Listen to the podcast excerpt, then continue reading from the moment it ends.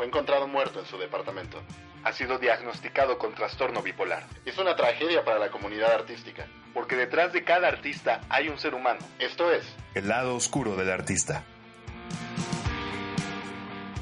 ¿Qué tal amigos? Bienvenidos a un episodio más de El lado oscuro de Eminem, parte 2.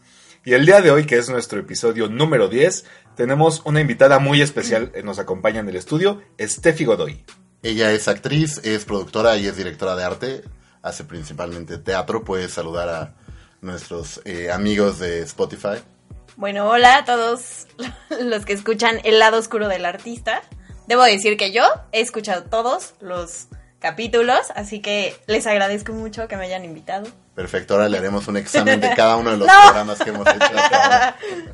Y el programa pasado nos, nos fuimos, estaba yo pensando desde cuando lo terminamos, que regresamos a la época de eh, el MP3, a la época de Napster, de Britney Spears, el apogeo de MTV, de Blink 182, eh, la enciclopedia en carta, el Messenger de Microsoft. O sea, fue, fue un viaje interesante cuando volvíamos a revisar incluso algunos de, de los videos que tenía Eminem y que es una experiencia que ahora ya no hay.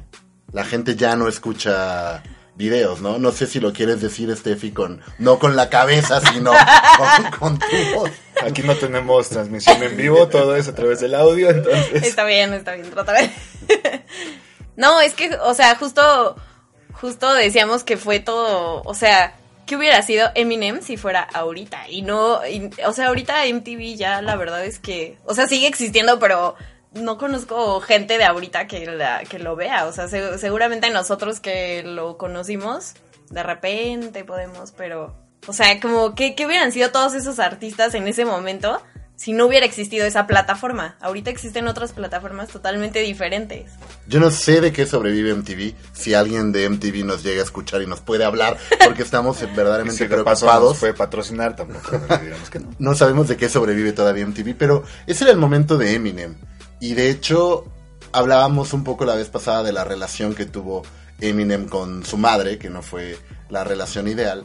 E irónicamente, en un momento su madre se contactó con un grupo extraño de rap que no volvió a tener como eh, nada en la carrera. Y sacó un track, un par de canciones, algo así extraño. Como un single, sacó el sencillo, el sencillo tenía dos, tres canciones, una de ellas es donde participa la madre Débora. Claro, la otra se llamaba como Set the Record Straight, que es como vamos a poner las cosas eh, a mano, como un poquito según ella queriendo reconciliarse después de lo que pasó con, con Ronnie y queriendo eh, estar como a mano con, con Eminem, pero la canción es muy extraña, porque justo yo pongo el acento en decir canción, porque es como que la mamá está hablando. Vamos a escuchar un poco de ella para que vean de qué estoy hablando. Even when I was pregnant with you, it was very hard for me. The 72 hours of torture was worth every minute of it. When I looked into ¿Qué te pareció la canción, Steph? Pues creo que muy inteligentemente su mamá, aunque supongo que ni siquiera hacía nada de música ni nada, dijo, ah, pues este es el lenguaje de mi hijo, le hablaré en el lenguaje de... En su... Sí, en lo que él sabe, como la forma en la que él sabe expresarse.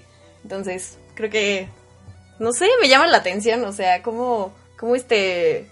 O sea, como es distinto el como todo como el rap porque pareciera que todos lo pueden hacer. Es muy complicado hacer rap y sobre todo hacer rap bueno y, Y no se es ve, por eso la mamá tiene que recurrir a hablar, ¿no? Y el grupo extraño este llamado IDX, de hecho en la portada del sencillo po- ponía presentando a la mamá de Eminem, literal, así ni siquiera el nombre de Debbie Matters, era como presentando a la mamá de Eminem. Ellos yo creo que hicieron un intento simpático de vender, en YouTube tiene apenas 60 mil visualizaciones esa canción, por ahí si alguien tiene morbo se las compartiremos en redes sociales. Y tiene, o los- lo que hemos encontrado es como de muy baja calidad, ¿no? O sea, ni siquiera llegó con buena calidad a internet. O sea, así de irrelevante es este grupo. Pero no fue lo único que hizo Debbie. Así es, en el año 2007, Debbie escribió su autobiografía titulada My Son Marshall, My Son Eminem, con la ayuda de una autora británica llamada Annette Whiterich. en donde ella da su versión de la historia de cómo fue su vida con su hijo durante, eh, durante toda su infancia. Recordemos que él se fue como a los 17, 18 años. Ella lo corre, entonces ella da su versión de la historia de todo lo que vivió junto a su hijo. Y un año después, para el 2008, el libro ya había vendido más de 100.000 copias en el Reino Unido. Entonces, pues creo que este es como la, mm, el ingreso de dinero más importante que ha tenido Debbie en, en su vida. Y a partir de, de un cáncer que sufrió después, sufrió cáncer de mama, fue diagnosticada con cáncer de mama, Eminem se acerca a ella, al final del día es, su madre se preocupa, y a partir de esto ellos se reconcilian y a la fecha tienen una relación amable, digámoslo, no es que sean ya madre e hijo ejemplares, pero tienen ya una, una relación. ¿A ti te generaría curiosidad leer la biografía de la mamá de Eminem, Steph? Pues creo que sí, porque sería como una parte morbosa de también saber la otra parte de la historia, ¿no? O sea, sabemos por la película como la versión de de él, pero no sabemos la versión de ella y entonces empieza ahí como a o sea, creo que creo que sería interesante darle una leída. Ok, entonces trajiste a la mesa un tema importante. Dijiste la película. No sé si todos los que nos escuchen la ubiquen, pero en 2002 Eminem hizo una película llamada Eight Mile. Actuó en ella, es una película eh, biográfica, no oficialmente en el sentido de que no usa el nombre de Eminem. Él interpreta a un rapero llamado Jimmy the Rabbit, pero que al final del día la historia es la historia de él. Eh, hablábamos el programa pasado de su mejor amigo Proof. Proof sale en la primera escena de la película cuando Eminem tiene una batalla de rap y se queda sin palabras. El actor que interpreta a su rival es Proof. Pero hay un personaje a lo largo de toda la película que se llama Future, que es como el mejor amigo de Eminem, que está basado en el Proof real y es interpretado por, por un actor. La película justo se desarrolla en Detroit, en las partes más pobres, que ya es decir mucho, de Detroit. La calle eh, Eight Mile, que justo separaba como dos zonas que, que peleaban mucho. En una parte de ellas era donde estaba todo, los que vivían en, en campers, en, en estas como casas rodantes, que es donde vivía Eminem con su madre. Bueno, en este caso Jimmy B. Rabbit. Y sí, es una película semi-autobiográfica, como dices, no se menciona, no se dice basado en la vida de, pero bueno, es bastante obvio. Tiene ahí sus, sus toques de, de ficción, como la parte de la hermana de Eminem. La misma madre de Eminem es bastante más benévola que la madre de verdad, pero bueno, fue una película... Eminem en ese momento ya estaba en, en, en la cima de la popularidad, o sea, todo el mundo sabía quién era, entonces sale esta película y es como ahora conocemos un poco más de Eminem, ahora sabemos un poco más sobre Eminem. Y, y, junto con esta película vino una canción que fue una de las canciones más importantes de la carrera de Eminem. Y hay, hay muchos que dicen que es una de las, de las canciones más importantes en la historia de la música. Esta canción se llama Lose Yourself. Escuchamos un poquito de ella.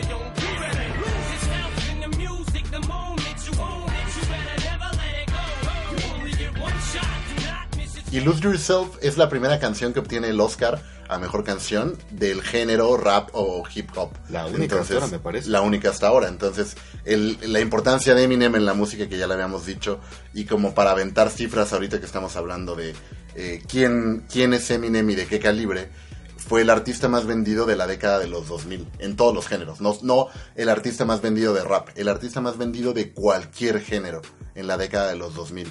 Logró colocar nueve discos de los 10 que tiene de manera consecutiva en el número uno de ventas de Billboard, lo cual es una locura absoluta. Ha vendido más de 300 millones de copias de, eh, entre discos y sencillos, entonces el tamaño de, de artista de Eminem es, es brutal. Pero la película tiene algunos momentos curiosos. Por ahí en el minuto 24, si alguien la quiere revisar de nuevo, hay un incidente con una pistola de paintball de gotcha donde están disparándole a una patrulla y cosas así. Y ese incidente es real. No fue directamente o como tal a una patrulla, pero sí junto con Proof y compañía se salían a dispararle a la gente con pistolas de paintball. Y Eminem acabó arrestado porque le dispararon a una persona y entonces pensaron que se iban a ir a la cárcel y acabarse el poquito dinero que tenían para meterlo como en los estudios de grabación. Y en realidad al final afortunadamente no presentaron cargos y quedó libre, pero el incidente es real, los problemas con la policía, o sea, sí hay demasiado ahí en la película de, de quién es Eminem en, en verdad.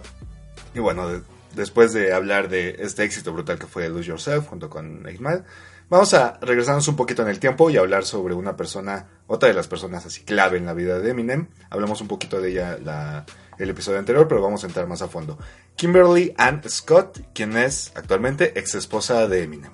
Así es, eh, una de las mujeres con las que Eminem tuvo vínculos eh, fuertes y complicados, y Kim aparece en muchísimas de sus canciones. De hecho, como decías el programa pasado, ellos se conocen desde pequeños, es como este, una de estas historias de amor así eh, en ese sentido, y tienen a su hija en 1995. Van y vienen como en la relación, y al final eh, deciden casarse hacia 1999 cuando Eminem estaba empezando a tener éxito, como el, primer álbum que donde la reventaba con Dr. Dre. Steph, ¿cuál es tu canción favorita de Eminem? La verdad es que yo cuando, incluso creo que fue cuando empecé a saber más de Eminem, fue cuando escuché la de I love the way you lie, porque eh, Rihanna me gusta mucho, entonces en esa fue, o sea, esa es mi favorita, okay. podría decirlo. Es tu canción favorita de sí. Rihanna y bueno, Eminem sí. tenía la suerte de estar no. colaborando. No, no tanto, pero ahí fue cuando, o sea, creo que fue cuando supe de Eminem, ¿no? Okay. Y ya a partir de eso. Y es una canción que habla de una relación tóxica, entonces, tanto para Rihanna, que no es programa de ella, pero le quedaba como anillo al dedo. Tal vez algún día hagamos. Lo Creo siento. que sí hay bastante que hacer ahí. Pero como para Eminem, un poco describía el tipo de relación que llegó a tener con Kim, pero no era el primer momento en el que lo había hecho.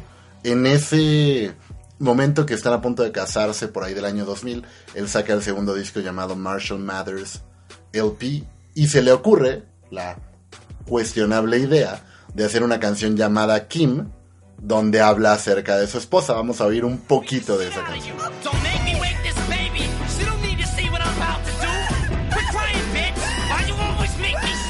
Si Eminem tiene toda una lista de canciones así para Kim. Creo que antes de esa fue la de Bonnie y Clyde, que habla más o menos igual de un matrimonio. Pero esta, como dices, es, mucho más directa, ¿no?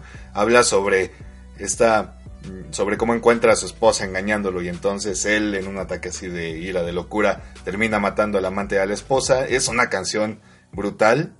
Steffi, ¿tú qué, qué opinas de esta canción?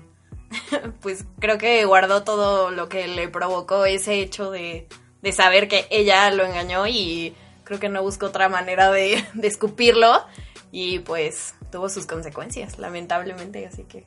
Así es, porque después de esto, ese matrimonio que estaba iniciando, Kim le pide el divorcio con, con eh, digo, suficientes razones, ¿no? Porque la canción que decías de Bonnie y Clyde, el, un poco el pecado de Eminem fue meter la voz de su hija Hailey, que tenía más o menos un año en ese momento, y le mintió a la mamá y le dijo que le iba a llevar a Chuck E. Cheese por una pizza, y se la llevó al estudio de grabación y la niña apenas balbucea, y él está gritando y hablando de, de asesinar a una esposa en, con, con su hija ahí al ladito. Pero en esta canción perdió todo toda etiqueta y le puso nombres y apellidos a todas las cosas. Incluso ni siquiera hay que poner mucha atención a, a, a la canción, a la letra. Se nota en la voz, ¿no?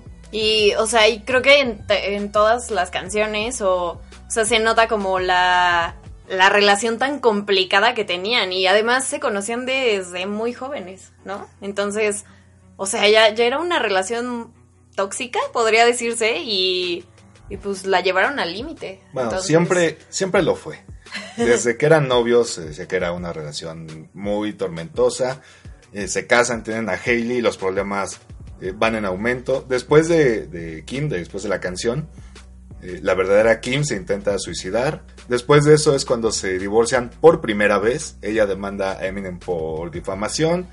Y bueno, se revela que Kim sufría eh, también de adicciones a los fármacos y todo. Tienen ahí disputas por la custodia de Hailey. O sea, fue una relación de verdad horrible.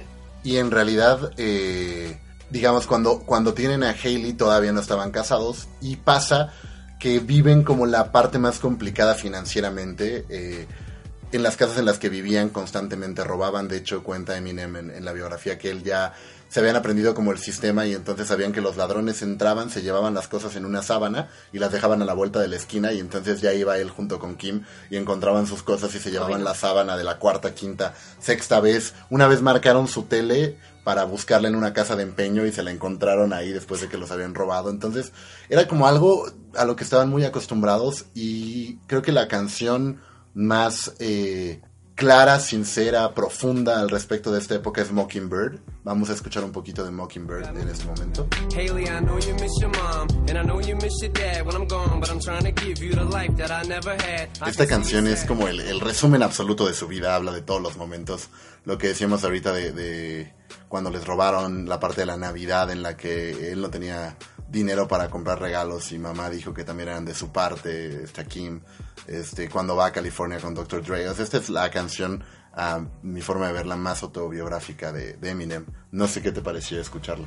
Pues sí, creo que, o sea, creo que supimos mucho de, de cómo empezó incluso y también como el contraste en que seguro él pensaba como si yo gano dinero y todo, todo va a mejorar y no, o sea, era al revés también, ¿no? O sea, no podía estar con su hija, no podía estar con ella, entonces, sí, sabe, o sea, como que nos da una idea muy amplia de, de lo que fue su vida, o sea, ni siquiera como estos hechos importantes de su crecimiento como artista y todo, cambió en algo como lo trágico de, de las cosas. Que justo, perdón, que justo esta parte que mencionas de, de que no puede ver a su hija y demás, lo retrata en otra canción que también es una joya, que se llama When I'm Gone, donde habla justamente de cómo, cómo se pierde facetas importantes, de etapas importantes de la vida de su hija, porque él tiene que ir de giras y tiene que estar en conciertos y todo. O sea, como bien dijimos al comienzo del, programa anterior, él es una persona que retrata toda su vida en su música. Y en esta menciona, o ya incluyendo ahora que agregaste a When I'm Gone, menciona tres personas muy importantes en su vida. Aquí habla directamente de Hailey, que ya dijimos es su hija. Habla también de Lainey, que Lainey es hija de la hermana de Kim, que fue adicta y cuenta Eminem que eh, en realidad la niña vivió con ellos desde siempre y llega un momento en el que la adopta legalmente y le dice directamente como yo también soy tu papá, son como hermanas. Y en la que mencionas de When I'm Gone, se menciona la hermana pequeña de Hailey, que ella se llama Whitney y es una hija de Kim que tuvo eh, con una, una relación distinta a Eminem y que también Eminem la adopta y son como las tres hijas que, que tiene legalmente. Cuando cualquiera venía y me decía que tenía un problema, yo les decía, sácalo de la habitación, sácalo en este momento. Esa persona no tiene la menor idea de mi vida, no sabe lo que ha pasado. Así decía Eminem cuando la gente se acercaba a él para decirle que tenía una adicción. Desde toda su vida adulta lidió con problemas de adicción al alcohol, a medicamentos y demás. Él de alguna manera bloqueaba esta parte de adicción diciendo es que yo no yo no inhalo cocaína, yo no fumo yo no fumo piedra, yo lo que hago es medicarme para, para estar tranquilo. Y fue un problema que él dice que no sabe en qué momento se salió de control, llegando al punto en el que consumía 40 pastillas al día. Y usaba lo mismo que Doctor House, Vicodin, que es un opiáceo y, y que es el problema con, con las adicciones a drogas eh, o a medicamentos de, de prescritos, que parece que, como dices tú, que no es algo tan grave, ¿no? No es lo Sí, mismo o sea, que- pareciera inofensivo cuando, o sea, tomar un medicamento, porque evidentemente son para lo contrario, pero como incluso hasta él dice que empezó a notar, o sea, bueno, le empezó a afectar en todos, en órganos, incluso en la forma en la que, o sea, como en lo, en lo mental también le empezó a impactar, y entonces yo creo que fue el momento en el que sí dijo, ok, sí, sí se está pasando de, o sea, está, me está rebasando y entonces, porque los medicamentos nunca pensarías que te puedes volver adicto. Y pensaba él que, que, o le dijeron que estaba a punto de tener que recibir diálisis, que estaba teniendo como una falla orgánica múltiple. Y cuenta en este documental llamado How to Make Money Selling Drugs, él cuenta que un mes después había recaído. O sea, después de, de estar su supuesto haber tocado fondo, de, de, estar en peligro su vida, y al mes ya, ya había recaído. De hecho, la palabra es relapse y es el título del álbum con el que regresa después de cinco años de no hacer música y de estar sometido a un proceso muy complicado de, de rehabilitación. Y él en ese momento ya reconoce que era un problema que tenía desde hace mucho, que había ido creciendo. De hecho, él, él dice que en Core, que de hecho fue uno de los álbumes que más me gustó, él lo cataloga de mediocre, ya que eh, lo, lo... Sí, ya sé, no habla muy bien de mí. No, o sea, tu gusto musical. No soy un conocedor muy grande del rap, perdóname, pero... Pero él dice que en, él califica en core de mediocre ya que lo, lo produce, lo escribe durante todo este proceso de, de drogadicción, ¿no? durante los efectos de las drogas. Y bueno, dice que relapse es como un, como que lo mejor que podía hacer en ese momento. Él está en este proceso de cambio, de desintoxicación, de acostumbrarse a una nueva vida y dice, es lo mejor que puedo hacer en este momento. Y así es Relapse. En realidad, Relapse no tiene como grandes éxitos conocidos y que trascendieron a, la música. Más bien fue como su reconexión después de la muerte de Proof en 2006 y como su intento de volver a ser profesional y productivo. Pero sí es un álbum eh, bastante limitado de acuerdo al talento de Eminem. Pero luego, un año después, en 2010, el siguiente álbum llamado Recovery, que literal es la recuperación de su talento, es una bomba mundial. Y ahí viene la canción que decías que tanto te gustaba de Love the Way You Lie. Es cuando colabora por primera y no única vez con Rihanna. Y con, o sea, y no solo con ella, sino de ahí creo que empezó como a colaborar con, con varios, o sea, creo que una de las, de las buenas decisiones que tuvo, o bueno, de las estrategias quizá que le funcionaron como para este resurgimiento, fue como empezar a colaborar con artistas que, que estaban en un momento importante de sus carreras. Y entonces, o sea, eso supongo que le ayudó bastante. Y además, lo, o sea, como que también fue un parteaguas para que el rap tuviera otro lugar en la música. Que se acercara un poco más al pop, a lo mejor. Y la colaboración con Rihanna fue afortunada porque después sacaron la segunda parte de, de la que te gusta, Love the Way You Lie. Y repitió colaboración en The Monster. Entonces le gustó colaborar con ella y también lo hizo con Ed Sheeran en River. Y luego tiene recientemente una canción con Ed y con 50 Cent. 50 Cent. Entonces esta parte de, de colaborar con el pop eh, fue muy agradable incluso para nosotros de escuchar. los fans más aferrados del rap, los raps más gangstas, si quieres, lo tachan como de vendido o algo, pero pues sí, como mencionas, es algo que le funcionó mucho para llegar a un nuevo público, para dar justamente este renacimiento a su carrera. Y también después de este, este recovery, es cuando empieza a hacer como más, más canciones como para, mm, para diferentes medios. Hay una canción que se llama Survival, que la usaron, la usó un videojuego de Call of Duty. La él hizo la canción principal para la película de Venom. Entonces, después de este lapso que, que nos mencionabas donde no hizo nada, su, su rehabilitación y demás, su carrera ha vuelto de, de menos a más, ha, ha estado en constante movimiento y el último álbum que sacó que fue Kamikaze, que tiene también ahí varias, creo que es ahí el de, el de Ed Sheeran, ¿no? La colaboración de Ed Sheeran. La de River. La de River. Entonces Eminem sigue muy muy activo y pues bueno, yo espero yo espero que no se termine pronto eso. Sí, lo que cortó un poco Eminem con la parte que decías hace rato, Steph, como de sentirse lejano a su familia. Lo que rompió un poco fueron las grandes giras, porque bandas importantes internacionales hacen giras eh, muy largas, muy demandantes por todo el mundo. Y él entonces actualmente gira de manera más limitada y más local, lo cual eh, a los que a lo mejor estamos lejos no nos permite verlo, pero a él sí le permite convivir con, con su familia. También bueno, sus hijas ya son grandes, ya son adultas y se han mantenido fuera del como del mundo de la farándula, ¿no? La más famosa que es Hailey, que vaya, se hizo famosa por todas las letras de Eminem, pero ella no tiene una vida pública como tal, sino es como famosa en Instagram, es como influencer de Instagram, pero ella mantiene un perfil muy bajo, sus otras hijas, eh, eh, Laina, Lai- Laina, Lainey. Lainey, Lainey, perdón, exacto. Lainey, y, y Whitney también ya son adultas, están eh, estudiando sus carreras, pero nada, no, no, no son artistas, no están bajo la luz pública. Entonces Eminem ya está como en un momento muy estable de su vida, como muy, ya sentó cabeza de alguna manera. Y entonces, como ya sentó cabeza, ya no hay lado oscuro por ahora con el que debamos continuar. Así que, ¿por qué no nos ayudas, Steph, a decirle a la gente que nos escucha las redes tuyas y luego de, de, eh, el lado oscuro del artista? Y platícales un poquito también como dónde te pueden seguir, dónde pueden seguir tu trabajo. Ok, bueno, pues como ya, como ya dijeron ustedes, yo eh, estoy con Monos a la obra. Entonces, evidentemente tenemos muchos, mucho- eh, muchos planes para el siguiente año. Entonces, síganos en nuestras redes, que es en Facebook, estamos como Monos a la obra. En Instagram estamos como Monos MX.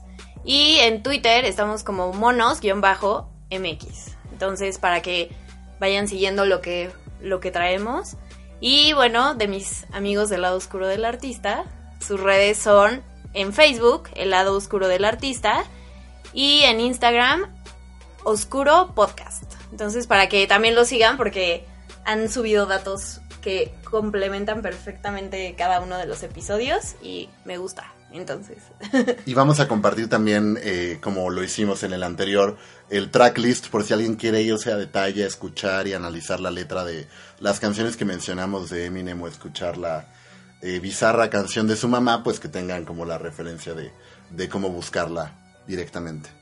Y bueno, como nos mencionó nuestra querida Estefanía, no sabemos qué hubiera sido de la carrera de Eminem si no hubiera existido MTV cuando él sacaba todos sus videos de donde se burlaba de todos. Los videos eran una maravilla. Y hablando de MTV, pues MTV fue un fenómeno mundial que llevó a muchos artistas al éxito. Entonces, ¿qué te parece si el siguiente programa, el último del año, hacemos un especial sobre la importancia de MTV en la industria musical? Hacemos el, lado oscuro de MTV, porque no solo en la industria musical. Yo me acuerdo el tema de los realities, MTV innovó y partió por ahí, Jackass es producto de MTV, había Next, Room Raiders, eh, X Effect creo que era otro. Entonces vamos a hablar un poco de los realities extraños también y de cómo eh, MTV transformó la industria del entretenimiento en general. Entonces invítalos a escuchar la próxima semana el lado oscuro de... MTV. Eso. Les agradecemos que nos hayan acompañado en un episodio más. Les han hablado Axel Bryce. Alexander Thierry y... Este fue Godoy en el lado oscuro del artista. Adiós.